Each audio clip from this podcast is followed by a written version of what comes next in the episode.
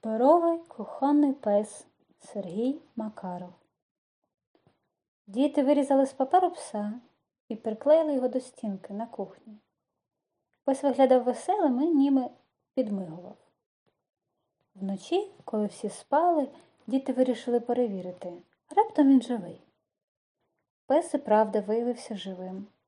Він відклеївся від стінки, бігав і підстрибував. Діти теж з ним бігали і підстрибували, тільки тихенько, щоб дорослі не прокинулися. Ще пес умів махати хвостом, висовувати язик і розмовляти паперовою мовою. Коли він говорив, у нього в роті всі літери вистукував паперовий молоточок Б, В, Г, О, А. Пес розповів дітям, що оживає щоночі, коли всі сплять. Ще оживають різні миші та таргани і приходять на кухню їсти хлібні крихти на підлозі. Пес проганяє мишей тарганів, а крихти з'їдає сам. Тому на підлозі завжди чисто, а дорослі дивуються і не можуть зрозуміти, чому на кухні підлога завжди чиста. Один дорослий навіть сказав, що в будинку завівся домовик. А це якраз не домовик, а паперовий пес. Коли в кухні стає ясно, наприклад, вмикають світло або заглядає сонце, то пес швиденько приклеюється на своє місце і застигає, не рухаючись. Дорослі тому думають, що він не живий. Тільки дітей і місяця пес не боїться і не соромиться з ними грати. Місяця він спершу боявся. Коли він заглядав у вікно і освітлював кухню, пес відразу стрибав на своє місце. А потім пес зрозумів, що при місяці дорослі все одно сплять.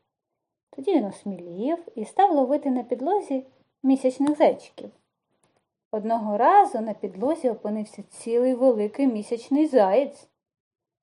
Коли місяць пішов з кухні, заєць не пішов, а залишився з псом. Тато місяць йому дозволив.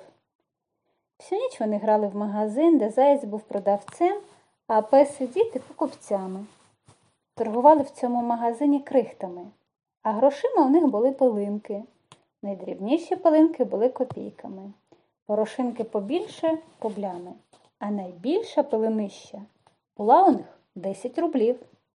Вранці, коли в кухні вимкнули світло, пес само собою приклеївся до стінки, а місячний заяць швиденько приліпився до блискучої каструлі і перетворився на каструльний блиск.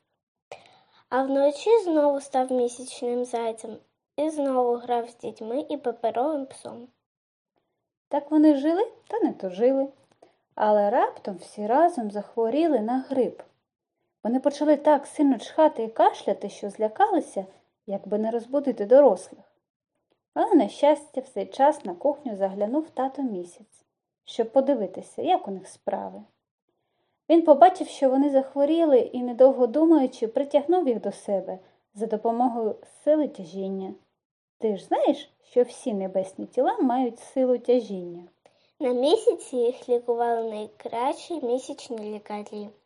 Їм давали смачні та корисні місячні ліки, тож вони дуже скоро одужали і повернулися додому на землю. Буде непогано, якщо ти теж виліжеш паперового пса і приклеїш його на кухню. А вночі встань потихеньку і подивись. Думаю, що він обов'язково живе. Але головне